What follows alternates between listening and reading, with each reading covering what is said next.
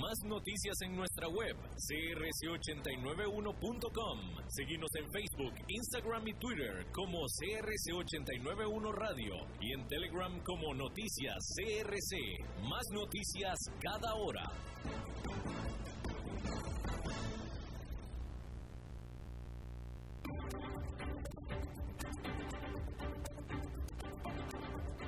Inicia a las 5 con Alberto Padilla. Un programa diseñado con el objetivo de llevarte diariamente un tema de actualidad, acompañado siempre de reconocidos editorialistas, de lunes a viernes a las 5 de la tarde por CRC 89.1 Radio. A las 5 con Alberto Padilla.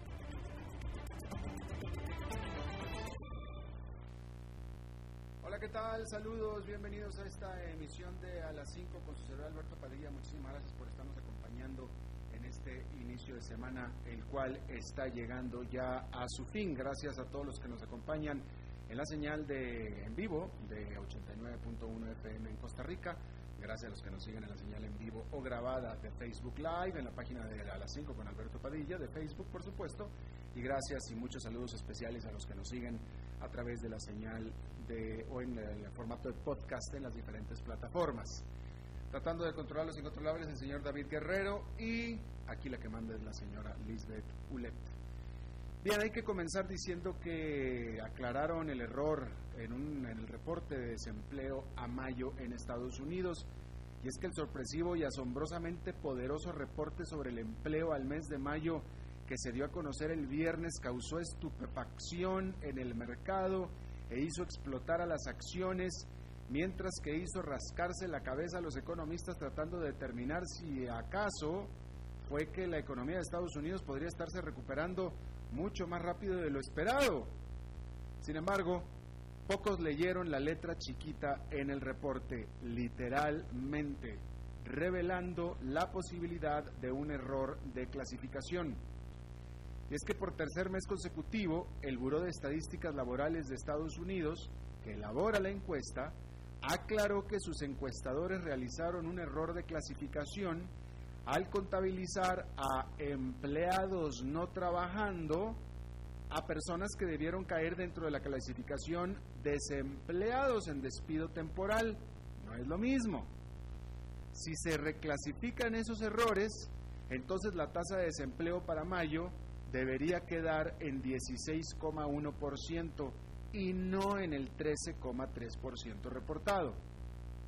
Sin embargo, hay que recalcar que aún en 16,1% se hubiera tratado de un sorpresivo mucho mejor nivel que el ampliamente casi 20% esperado para mayo. O sea que igualmente la economía habría rebotado en mayo de manera fuerte solo que no exageradamente fuerte. Ahora la gran pregunta es si los millones de trabajadores que aún tienen salario gracias a los programas de estímulo económico gubernamentales lo seguirán teniendo cuando se agote el efecto del estímulo. De tal manera que será clave ver si para junio la tendencia bajista en el desempleo se mantiene. Sin embargo, hay que decir que se están sucediendo las señales de que la economía de Estados Unidos está reactivándose de manera más fuerte de lo que nadie estaba anticipando. ¿Sí? Por ejemplo, Airbnb, que aquí hemos hablado mucho Airbnb, Airbnb informó que las ventas que tuvo o las reservaciones que tuvo entre mayo 17 y junio 3, que es el inicio del verano vacacional en Estados Unidos, entre mayo 17 y junio 3, que tiene dentro también la muy importante feriado del Memorial Day, que fue el 25 de mayo, tuvo más reservaciones este año que las que tuvo el año pasado en esa época. Más reservaciones este año que las que tuvo el año pasado en esta misma época. Sin embargo, esa es una muy buena noticia. Sin embargo, hay que decir que el grueso, bueno, no el grueso, es decir, todo esto es a nivel doméstico en Estados Unidos. Tuvo más reservaciones que las que tuvo en el año pasado, dentro de Estados Unidos, porque la gente no está viajando internacional, puesto que no hay muchos vuelos internacionales, pero para lo que es dentro de Estados Unidos, los americanos parece ser que están súper listos para irse de vacaciones. Otra cosa, otra característica de este salto en las reservaciones de Airbnb, lo están haciendo por más tiempo. Es decir, no nada más, no solamente una semana, sino es más de una semana. Y la empresa lo racionaliza porque dice que pues la gente que está harta de estar en su casa encerrada durante tanto tiempo, bueno, pues está cambiando de casa prácticamente para seguir trabajando y no necesariamente vacacionando desde la casa que alquilaron en Airbnb. ¿Sí? Otra característica, lo están haciendo dentro de 200 millas de radio de sus lugares de origen. Es decir, que en estos casos estarían prefiriendo manejar que volar. Esto, todo esto en Estados Unidos. Adicionalmente, Airbnb informó que vio un aumento en las reservaciones domésticas de gente para viajar dentro de su mismo país en Portugal, en Alemania y en Corea del Sur también. Y ahí lo tiene usted. Buenas noticias, de nuevo, son noticias que, que están indicando que la recuperación de Estados Unidos es más alta que la que se pensaba. Pero, por otro lado, mientras que Airbnb dice que sus reservas son para gente que está manejando porque no quiere volar, le recuerdo y le reitero lo que le informamos aquí el viernes y que se repite en esta nota, que American Airlines, que es la aerolínea más grande de Estados Unidos, dijo que tuvo que ajustar al alza su itinerario para julio, puesto que está teniendo mucho más reservaciones que las que ellos estaban esperando originalmente post pandemia. ¿Sí? Sobre todo los destinos preferidos de los americanos para este verano son Florida, y los destinos montañosos del oeste de Estados Unidos. Entonces, por lo pronto, parece ser que en lo que es viajar, los americanos están súper listos para hacerlo y lo están demostrando. Definitivamente buenas noticias. Bueno, Cambiando de tema, hay una nueva amenaza a la cadena de suministros global porque con las economías más desarrolladas comenzando a reactivar sus líneas de producción, la industria de carga internacional está levantando las banderas de alarma. Y es que oficiales de la industria, de la industria de carga, aseguran que 400 mil tripulantes de barco de carga están varados alrededor del mundo por las restricciones de viajes internacionales generando que haya una escasez de tripulantes para barcos que están en puertos listos para zarpar y no pueden hacerlo porque no tienen tripulantes. El 80% del comercio internacional se hace en barco y la falta de tripulantes pone en peligro las cadenas de suministro internacionales. Y se espera que el déficit se recrudezca la próxima semana, el 16 de junio, que se vencen los contratos laborales ya extendidos por medidas especiales de muchos trabajadores de la industria. Fíjese usted qué interesante. Bueno, y otra, déjeme hablar acerca de los medios de comunicación en Estados Unidos que están mostrando sus deficiencias cubriendo las protestas. Empleados del diario Pittsburgh Post Gazette lanzaron una campaña en redes sociales para apoyar a dos colegas periodistas quienes fueron impedidos por sus jefes de cubrir las protestas antirracismo por considerarlos que eran sesgados por ser negros. Se trata de solo una de varias controversias que se han generado en los medios tradicionales de comunicación en los últimos días. El editor de la sección de opinión del New York Times renunció luego de admitir que no había leído antes de publicarlo un editorial de un senador apoyando violencia militar en contra de los manifestantes lo que provocó que un récord de 203 lectores cancelaran su suscripción en solamente una hora.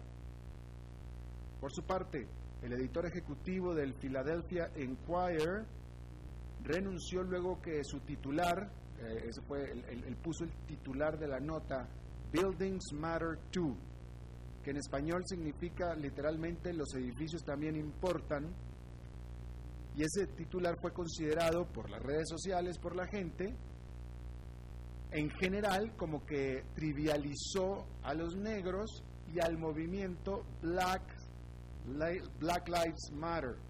Las vidas de los negros importan. Entonces él usó el juego de palabras de decir la vida de los negros importa con los edificios importan. Y obviamente yo no leí el artículo, pero se describe, el, me parece a mí que el titular es bastante descriptivo sobre qué venía el artículo que él escribió. Y bueno, después de todo el rechazo en redes sociales, también tuvo que renunciar. En otra información, el viernes las Naciones Unidas lanzaron su carrera a cero para conmemorar el Día Mundial del Ambiente. Carrera a cero neto. El objetivo es alentar la disminución de las emisiones de gases de invernadero hasta el cero neto para mediados del siglo. Es decir, no meterle a la atmósfera más de lo que se le quita. Se espera toda una serie de compromisos por parte de las empresas y un aumento en los trabajos verdes. Hasta ahí en cuanto a las relaciones públicas. Lo verdaderamente importante son las propuestas más promisorias por parte de gobiernos para generar una recuperación post-COVID-19 más verde.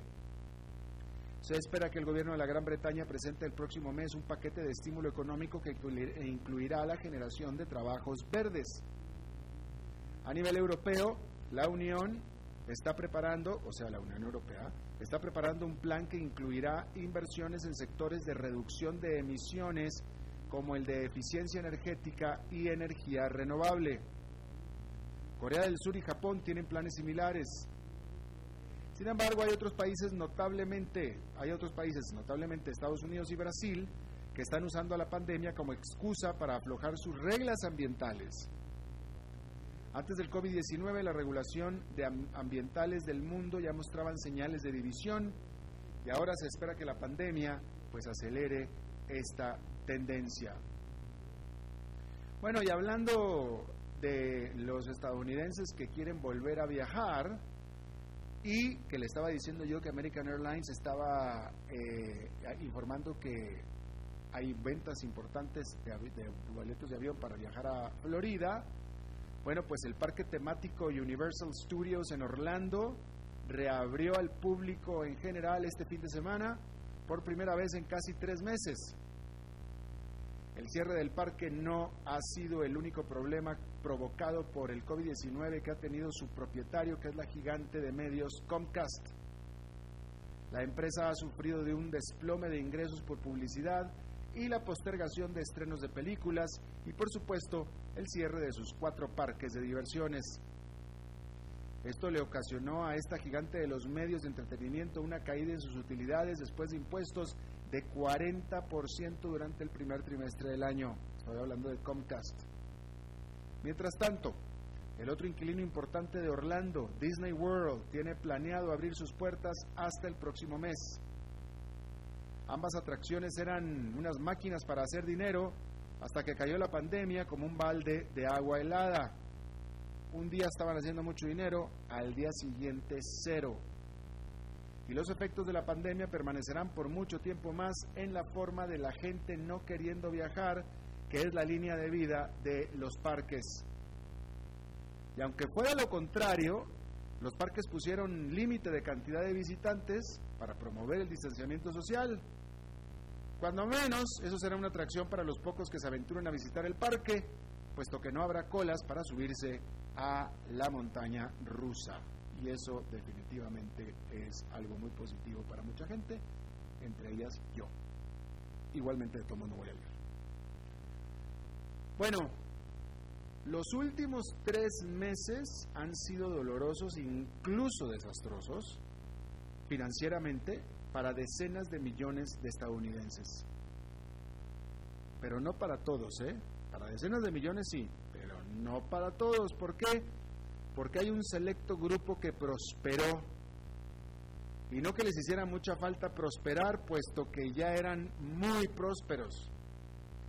Los billonarios de Estados Unidos, billonario, en realidad es en inglés billionaire, que billionaire en inglés es el quien tiene más de mil millones de dólares.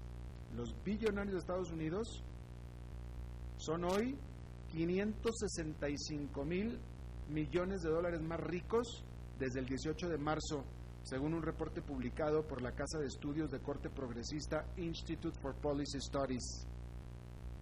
En conjunto, los millonarios del país, es mejor dicho, los billonarios del país, o en inglés billionaires, tienen una fortuna combinada de 3,5 billones de dólares. En inglés serían trillions.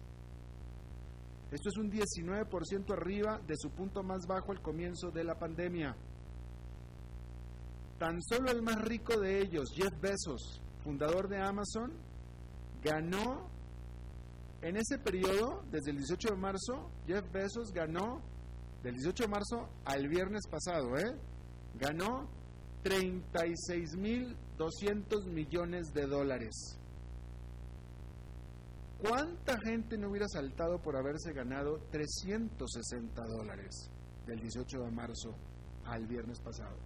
360 dólares. ¿Cuánta gente no hubiera sido feliz con 360 dólares extra en ese periodo de tiempo?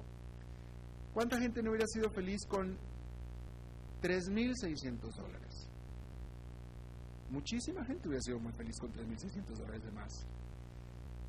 Ya ni digamos con 36 mil dólares, pues imagínese usted.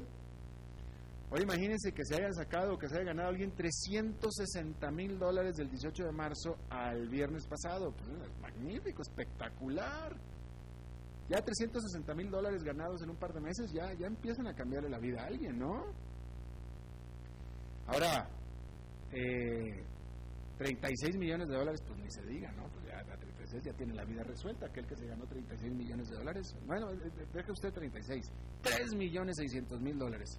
3 millones 600 mil dólares ya tiene la vida resuelta, ya, adiós, acabó, listo, ya, no hay nada más que hacer.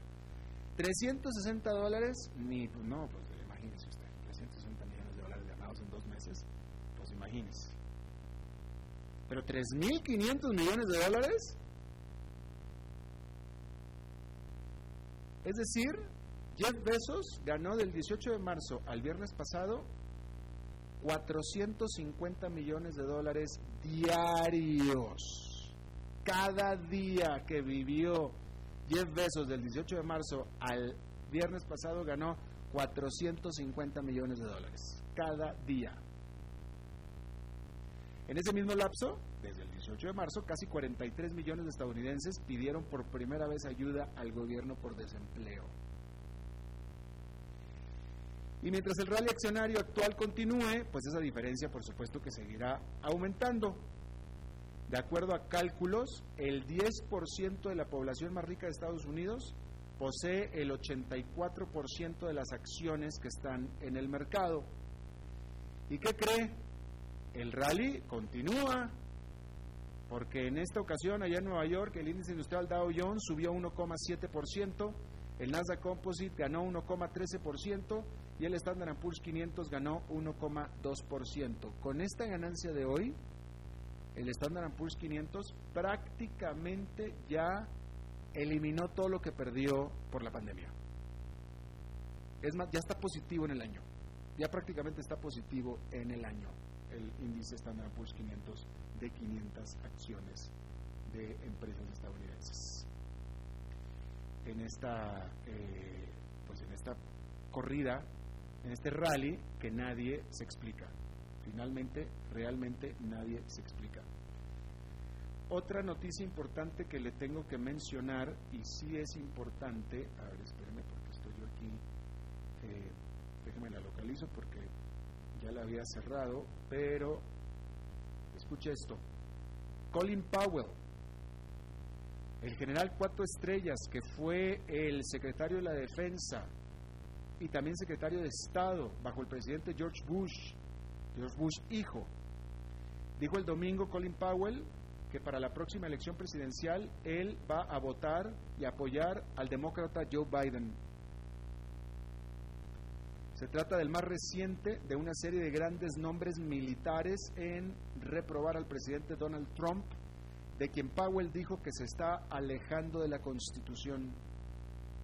También se ha dado rechazo tras bastidores dentro del liderazgo actual en el Pentágono con informes afirmando que se oponen a la idea de que Trump envíe hasta 10.000 tropas a las calles de Washington para aplastar las violentas protestas que se dieron. Por su parte, el diario New York Times reporta que George Bush, Mitt Romney y Cindy McCain, que es la viuda de John McCain, tampoco votarán ellos por Donald Trump. Se espera que más pesos pesados dentro del Partido Republicano se sumen al movimiento, aunque no está claro qué tan pública harán su oposición, ni tampoco si votarán por Biden. En cuanto a los votantes, una nueva encuesta dentro de los republicanos encontró que ahora solo el 46% piensa que el país va por el camino correcto, comparado con el 70% que lo pensaba apenas en marzo. Sin embargo, todavía un 63% de los republicanos planea votar por Trump en noviembre. Vamos a una pausa y regresamos con nuestra entrevista.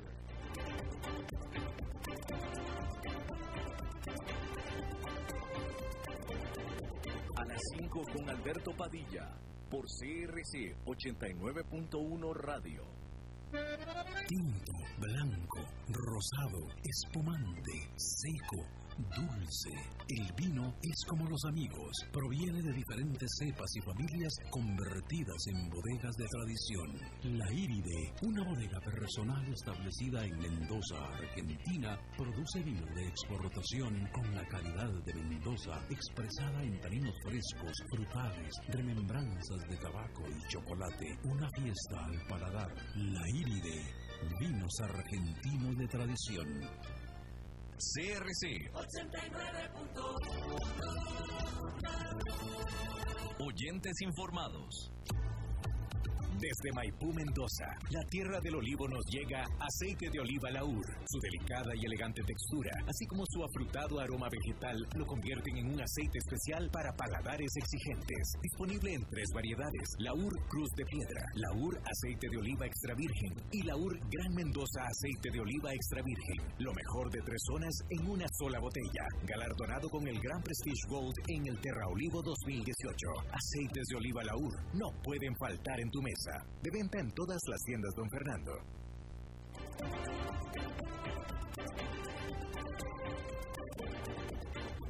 Seguimos escuchando a las 5 con Alberto Padilla. Muchas gracias por continuar con nosotros. Eh, déjeme informarle que Jair Bolsonaro, presidente de Brasil, fue de nuevo duramente criticado luego que el Ministerio de Salud de Brasil retirara de su sitio web dos meses completos de cifras sobre la pandemia del coronavirus en el país.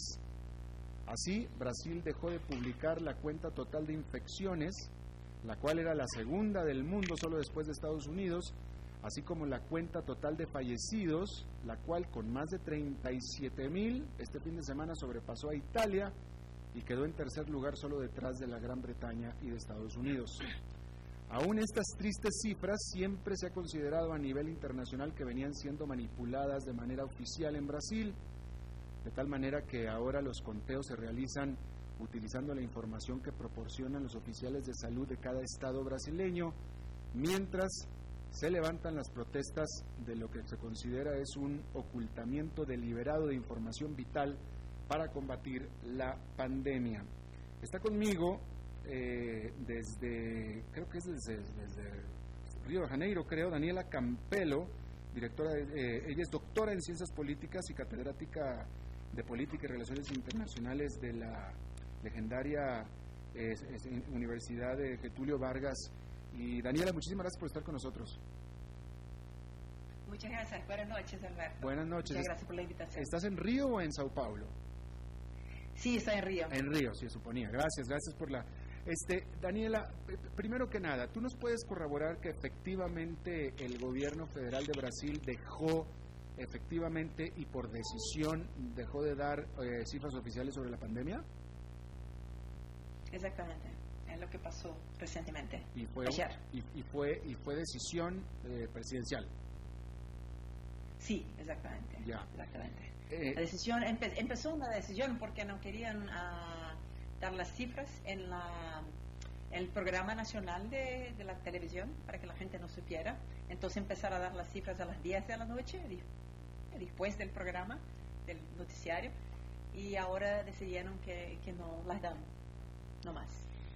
Eh, bueno, ok. Eh, yo tengo aquí, déjame nada más, eh, yo tengo aquí mi fuente de información sobre coronavirus es world, worldometers.info eh, y eh, no sé qué fuente de información tenga Worldometers, que es, una, es, es bastante bueno este sitio. Eh, el, al día de hoy este sitio de nuevo, eh, no sé dónde la saca, pero al día de hoy dice que Brasil está teniendo 18.900 nuevas infecciones a esta hora del día. Ayer tuvo 18.300 y, y, a lo mejor aquí es donde está el problema, porque hace dos días Brasil tenía 27.600, de repente ayer bajó a 18.000 y hoy otra vez está en 18.000. Eso es lo que tiene Worldometers. Eh, déjame te pregunto esto, Daniela. ¿A ti te queda claro? Nosotros acá desde afuera, desde otras partes de Latinoamérica, hemos estado siguiendo lo que se considera el desdén, el desprecio manifiesto que el presidente Jair Bolsonaro ha tenido sobre la pandemia. Pero la pregunta que yo te tengo a ti es, mientras que queda claro que lo de él es bueno, un desprecio, pero a lo mejor es nada más una pose, quizá en el actuar del gobierno federal realmente sí ha estado, pero, y esta es la pregunta, eh, eh, este, este desprecio que él muestra ante las cámaras y ante el público, ¿también se muestra oficialmente en, en la reacción del gobierno federal hacia la pandemia dentro de Brasil? Sí, exactamente, exactamente. Se muestra todos los días. Y, y, lo que y lo que pasa en Brasil es que uh, desde el principio se fue así. Empezó a decir que era una, una, gripe, que era una cosa muy poca, y yo creo que creía en eso, en realidad. Porque lo que pasa con Bolsonaro es que no, no es una, una persona que, que, sabe nada de ciencia, no cree en ciencia, no cree en los números y, y cree en la experiencia personal. Así que, que se fue en el principio de la pandemia y la gente que volvió con él en la comitiva toda tuvo uh, COVID. Y yo creo que la mayoría se volvió muy bien y, así Bolsonaro concluyó que era una gripe, no era una cosa muy seria. Entonces empezó con la gripe. Después cuando la cosa se, se fue uh, fuera de control, ha dicho que mira, es una fatalidad, la gente se va a morir, morir otra vez, entonces no es un problema. Y ahora que, que, que la fatalidad no, no, es más posible, está escondiendo los números. Es lo que pasa acá. Y la gente sabe de eso y la popularidad de Bolsonaro viene cayendo muchísimo por cuenta de eso. Eh, ¿Y Brasil en algún momento eh, cerró eh, la economía? Vaya, ¿ustedes los brasileños tuvieron que quedarse en cuarentena en sus casas durante dos meses como lo hicieron en la gran mayoría de los países de Latinoamérica? No, no, no, lo que pasa es que no, no es una cuarentena, nosotros tenemos un aislamiento social y el aislamiento depende muchísimo de la región. Entonces, unas se fueron muy fuertes y otras no.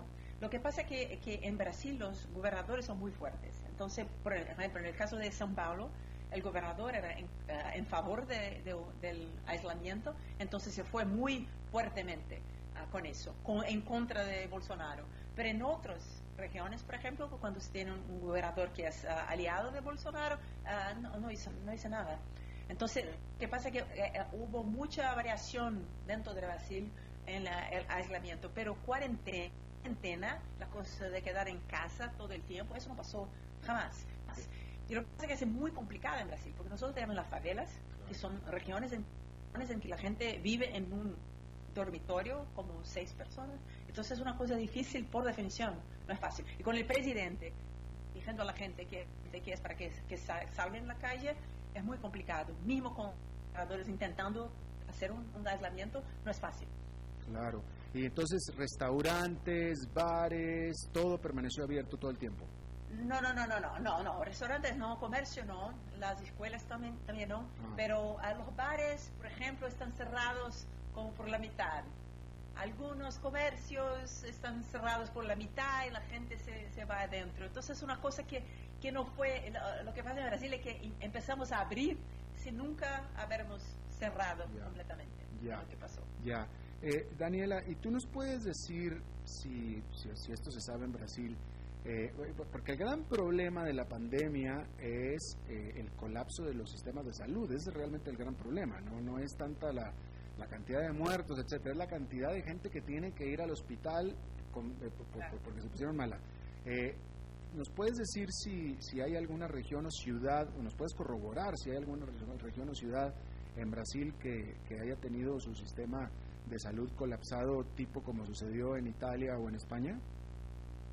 Sí, sí, sí. En el norte de Brasil pasó, pasó eso. En, uh, en Amazonas, el estado, uh, ha sido así. Entonces, eh, ver los uh, cajones en la calle y la gente se acumula, la, la, gente muerta. Entonces, muy parecido con Ecuador, con, con, lo, que, con lo que pasó en, en Italia. Pero eso es en el norte.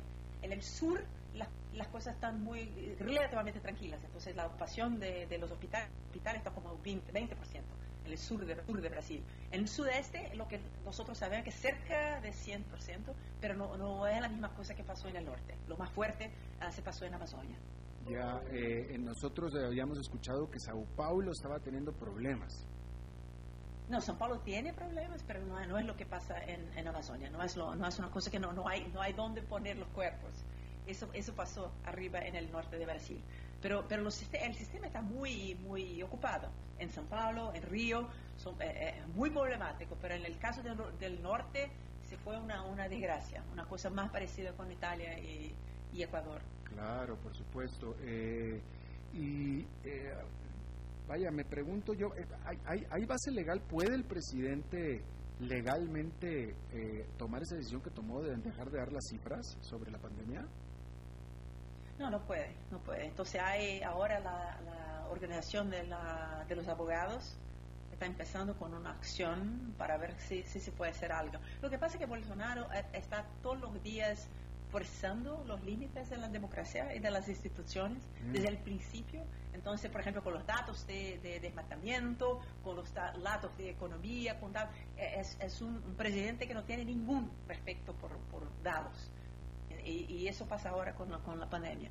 Entonces, intenta forzar los límites de la, de la democracia y lo que pasa es que las instituciones en Brasil pasan, pasan todos los días intentando hacer una resistencia, pero eso es muy cansativo, es muy estresante por por, para las instituciones en, en, el país. Por supuesto, y sobre todo de donde venían, venían ya después de haber sacado una, un presidente, etcétera, etcétera.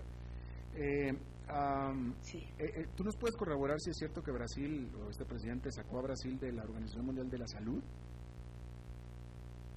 No, no está claro que sacó, amenazó, amenazó sacar, pero, pero no estoy segura que, que oficialmente ha hecho eso. Uh, pero, pero eso es una cosa que pasa en Brasil, es muy curioso. Uh, es que Trump hace una cosa en, en, Estados Unidos, tres días después Bolsonaro dice lo mismo. Entonces Trump se sacó de la OMS, Bolsonaro ya amenazó que se va a salir porque es una institución ideológica, exactamente claro. la misma cosa que, que Trump eh, uh, dijo. Claro, déjame te pregunto esto, Daniela. Me parece a mí, por lo que tú me has platicado, me parece a mí que a Dilma, a Dilma Rousseff la sacaron por menos. Oh, la sacaron por, por muy menos, por muy menos. Sí, seguramente, seguramente. Por mucho menos. Eso es una cosa que me, yo, yo como, como cientista política me pregunto todos los días, ¿cómo la sacaron? Porque lo que hace Bolsonaro, todos los límites fueron, fueron pasados y está acá. Yo creo que tiene mucho, tiene mucho que ver con la, con la pandemia también. Es muy complicado sacar un presidente en el medio de la, de la pandemia.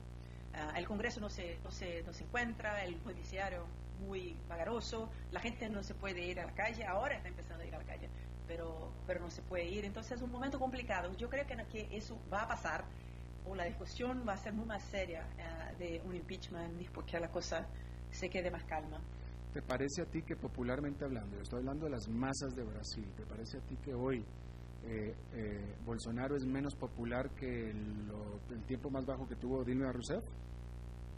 Sí, sí, sí, muy, muy menos popular que todos. En el periodo de un año, una, un año y medio, muy menos popular. Y lo que pasa es que perdió mucha popularidad desde el principio de la, de la crisis, porque lo que, lo que pasaba es que antes de la pandemia venía perdiendo, pero muy poco, porque había una esperanza que la economía iba a, a mejorar después de mucho tiempo de, de, crisis, pero la esperanza tenía mucho más, más que ver con esperanza que con, con, los datos. Entonces, en la mirada del año para 2020, uh, la gente empezó a percibir que, que no, no, no, iba a mejorar. Y no, no hay cómo, porque no hay confianza. Entonces, la gente no, no pone la plata para invertir en un, un país en, en, que el presidente es un loco. Entonces eh, empezó a caer lentamente antes de la pandemia, pero ahora hubo un salto, tenía como 30%, hoy en día tiene 20 poco, 25 y se está a caer mucho más. Y eso es una cosa que, que, era una condición, la gente decía mucho, que uh, en cuanto tuviera 30% ah, de la población, de la aprobación de la gente, no se puede hablar de impeachment, pero, pero se va a caer mucho más. Estoy segurísima. Con la gestión de la pandemia y con la crisis económica no es posible, porque tiene una relación terrible con el Congreso. Ahora es una relación muy ideológica, entonces se relaciona con los partidos más corruptos y más involucrados en todo lo que se puede imaginar, que es lo que llamamos el centrón. Eh, hoy es el, apoyo de, Bolsonaro es el, el, centrón, que es un grupo de políticos que en cuanto la cosa está buena, están allá, pero si la cosa se hace mala, salen, son, son los primeros. Entonces no es una base de apoyo muy consistente. Y la popularidad se va a caer y la, la crisis económica lo mismo. Y una cosa que yo creo que es muy importante es que la gente, así como en Costa Rica, en todas las partes, la gente tiene los datos. Entonces, todos los días por la noche hay divulgación, misma ahora que, que Bolsonaro uh, no, nos da los números, lo que se hace es, contar los números de los estados y hay gente haciendo eso. Ah, en lugar de Bolsonaro, entonces es una cosa que no se va, no hay como la, que la gente no, sepa que Brasil se va muy mal comparativamente con cualquier uh, país de, de, la región. Entonces es una, una información muy importante. Claro, claro. Entonces, por último, tú como politóloga, eh, a ti tú estás apostando, estás creyendo que tan pronto pase lo de la pandemia, etcétera, y por supuesto antes de que termine la presidencia de Bolsonaro, lo van a someter a juicio político. Sí, yo creo, yo creo que va a pasar, pero mira, una, cosa que es muy importante en Brasil y que no es una experiencia de Costa Rica y es muy buena para ustedes, es que nosotros tenemos los militares. Y Bolsonaro tiene una relación muy cercana de los militares, es un militar y tiene muchos militares en el gobierno, más que, que los gobiernos militares del pasado. Mm. Entonces, eso, la gente hoy no es, muy, no es muy claro cuál es la posición de las Fuerzas mm. Armadas. Mm. Bolsonaro amenaza mucho las instituciones y la gente, los políticos, como si hubiera un apoyo incondicional. Pero las fuerzas no dicen nada. Entonces, la gente no sabe si hay un apoyo incondicional a Bolsonaro o a la Constitución. Entonces, esa inseguridad, yo creo que Bolsonaro juega muchísimo con eso. Y eso es una cosa que hay que aclarar en los próximos tiempos. Eso yo creo que es la, barrera más fuerte para un impeachment de Bolsonaro, es exactamente la incertidumbre eh, con respecto a, a, la posición de las fuerzas. Si van con ello o si, si, si van con la constitución, con el impeachment. Ah, muy interesante. Y bueno, pues... es muy complicado imaginar dos años y medio más de, esa locura. Está todo muy, muy intenso, es muy difícil en Brasil, como, como yo no me acuerdo un tiempo así. Claro, claro. Bueno, pues entonces este, te vamos a estar molestando más adelante para que nos sigas actualizando en estas cosas. Daniela Campelo, te lo agradezco mucho. Me encantaría. Muchas gracias. Gracias, Daniela Campelo, doctora en Ciencias Políticas y catedrática de Política y Relaciones Internacionales de la Getulio Vargas desde Río de Janeiro. Vamos a una pausa y regresamos con Glendo Mañana.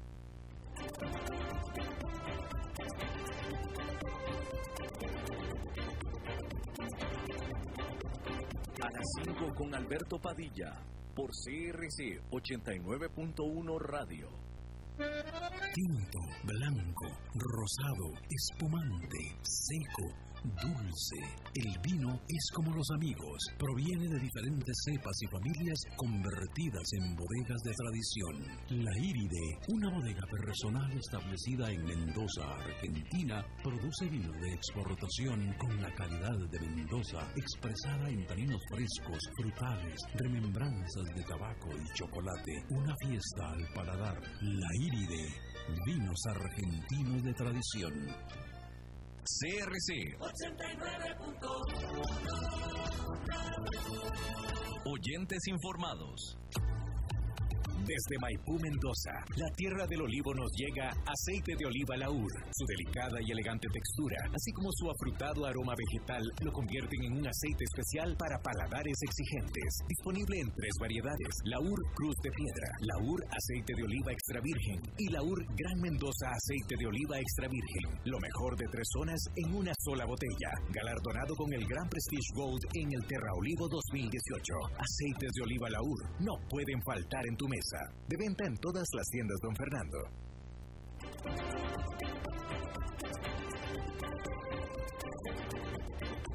Seguimos escuchando a las 5 con Alberto Padilla. Bueno, el lunes, y los lunes son de Glenda Umaña. Glenda, ¿cómo estás? ¿Cómo te va, Alberto? Qué gusto de saludarte a ti y a toda la audiencia. Bueno, te cuento que por un lado un poco sorprendidos acá con algunos resultados que hemos tenido a nivel personal y familiar porque, eh, bueno, mi esposo se practicó el viernes el examen de anticuerpos para saber si tuvo en, en marzo coronavirus y sorpresivamente salió positivo, entonces yo me lo fui a hacer y dije, bueno, ¿no? Estamos casados hace 37 años y fíjate que me salió negativo. Así que. Claro, porque eh, tienen 37 años de casados, por supuesto. a mí me salió negativo. Claro, obviamente. Cuéntanos cómo está tu marido. yo quería que me saliera positivo para ya estar uno como más tranquilo, pero bueno. Eh, ¿Cómo está, cómo está tu marido, Glenda? Súper bien, ¿no? Eso fue como en marzo, que eh, es que era, ¿sabes lo que pasa? Y, aquí pasó también en Estados Unidos, había no había un protocolo, no había mucho conocimiento, entonces eh, tenía mucha calentura, pero le decían, bueno, pero usted no tiene dificultad de respirar, ah, no, no es, no es, bueno, mejor, ¿no? Porque pues total, sí te cuento que sí estuvo bien enfermo, pero creímos que eran otras cosas, y, y bueno, la verdad que, que interesante y estamos averiguando, yo jamás imaginé que si él salía positivo, pues yo fuera a salir negativa, pero bueno, ya lo ven dentro de la misma casa. No sé si fueron los 15 días que estuve en Costa Rica en marzo que me libré, ¿no? De el contagio. Obviamente todos en Costa Rica me estaban preguntando, querían saber ya, ya, ya, ya, si yo tuve o no, porque querían, porque como estuve con tanta gente y familia allá, pues saber, ¿no? Eh, sí. Eh, ya estaban haciendo historias, claro, te dio dolor de garganta y el otro tuvo y el otro también tuvo dolor de garganta y vos lo trajiste de acá para allá y, al final... Y cuéntanos, a tu marido le dio el, el o sea, ya, nos dijiste que le dio fiebre, pero por, lo visto no se puso tan malo como para llevarlo al hospital, ¿eso no? No, no, no, no. Y perdió, perdió... te digo, te digo que me, me extrañó porque sí pasó como todo el día... Eh, o sea, dormía mucho y no quería comer, lo cual es raro porque es comelón, ¿ya? Bueno, pues Entonces, este, Oye, y, perdió el gusto, perdió el gusto y el olfato? No, no, no, no, vieras que no. Bueno, es que no tenía hambre, para nada. Este, primera vez que en esta casa compro helados así como por gusto, ¿no? Así que haya visita. Y, Entonces, déjame te hago, déjame, eh, déjame te hago otra pregunta. Él tiene una idea ah, de... bueno, eso es el sistema de salud. Bueno, dale. ¿Tiene una idea él de cómo se contagió? Sí, claro, claro, claro, claro.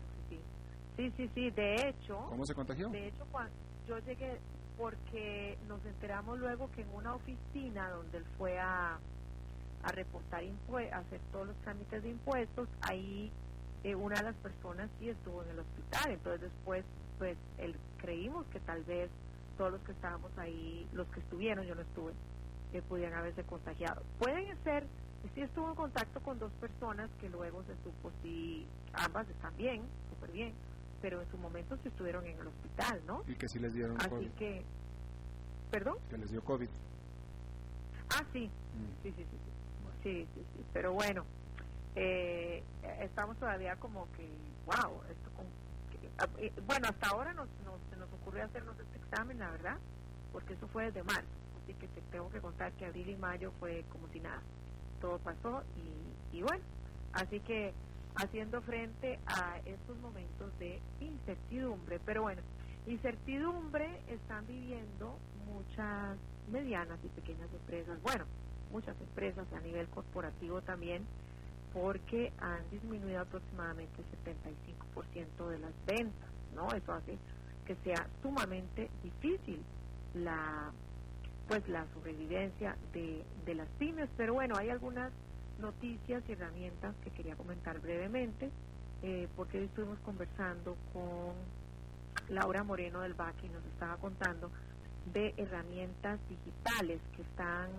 dando una especie de capacitación para las pymes para que realmente se pueda dar el salto y hacer las ventas online, que muchos ya lo están haciendo.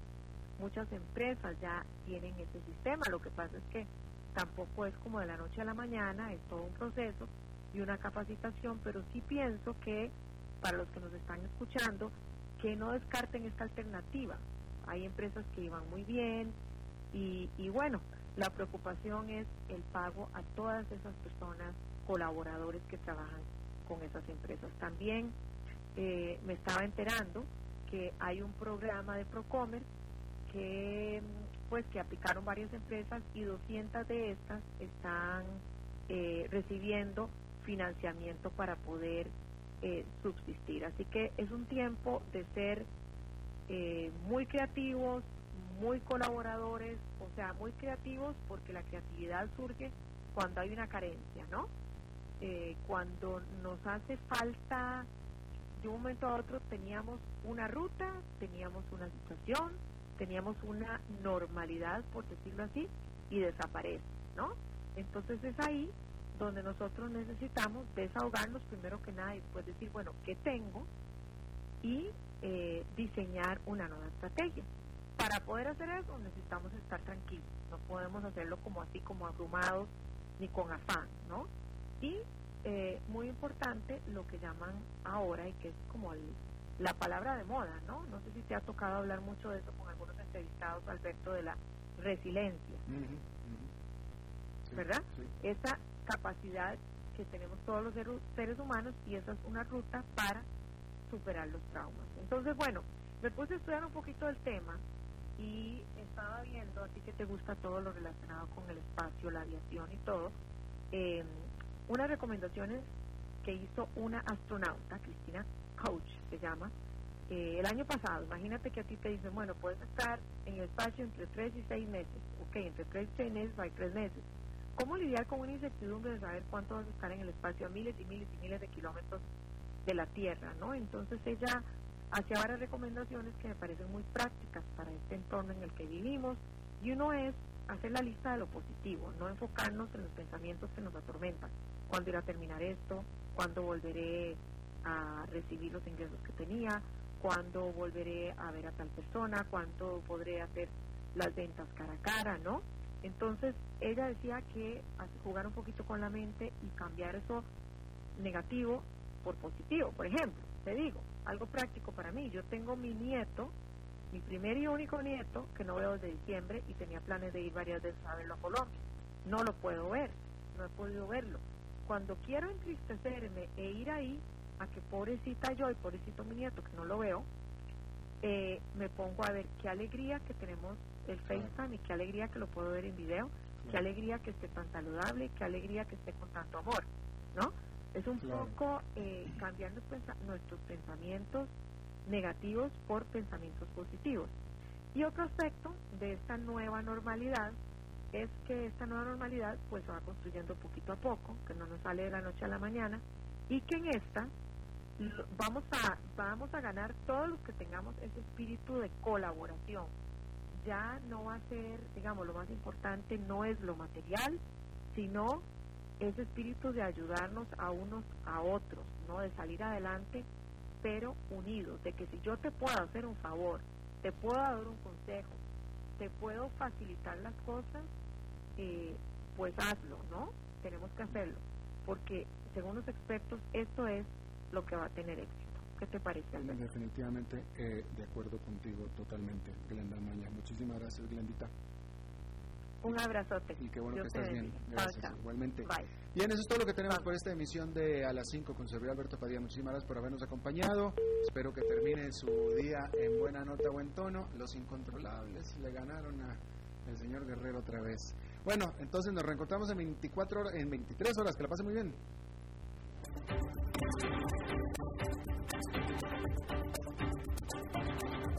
Concluye a las 5 con Alberto Padilla Un programa diseñado con el objetivo de llevarte diariamente un tema de actualidad, acompañado siempre de reconocidos editorialistas, de lunes a viernes a las 5 de la tarde por CRC 89.1 Radio, a las 5 con Alberto Padilla.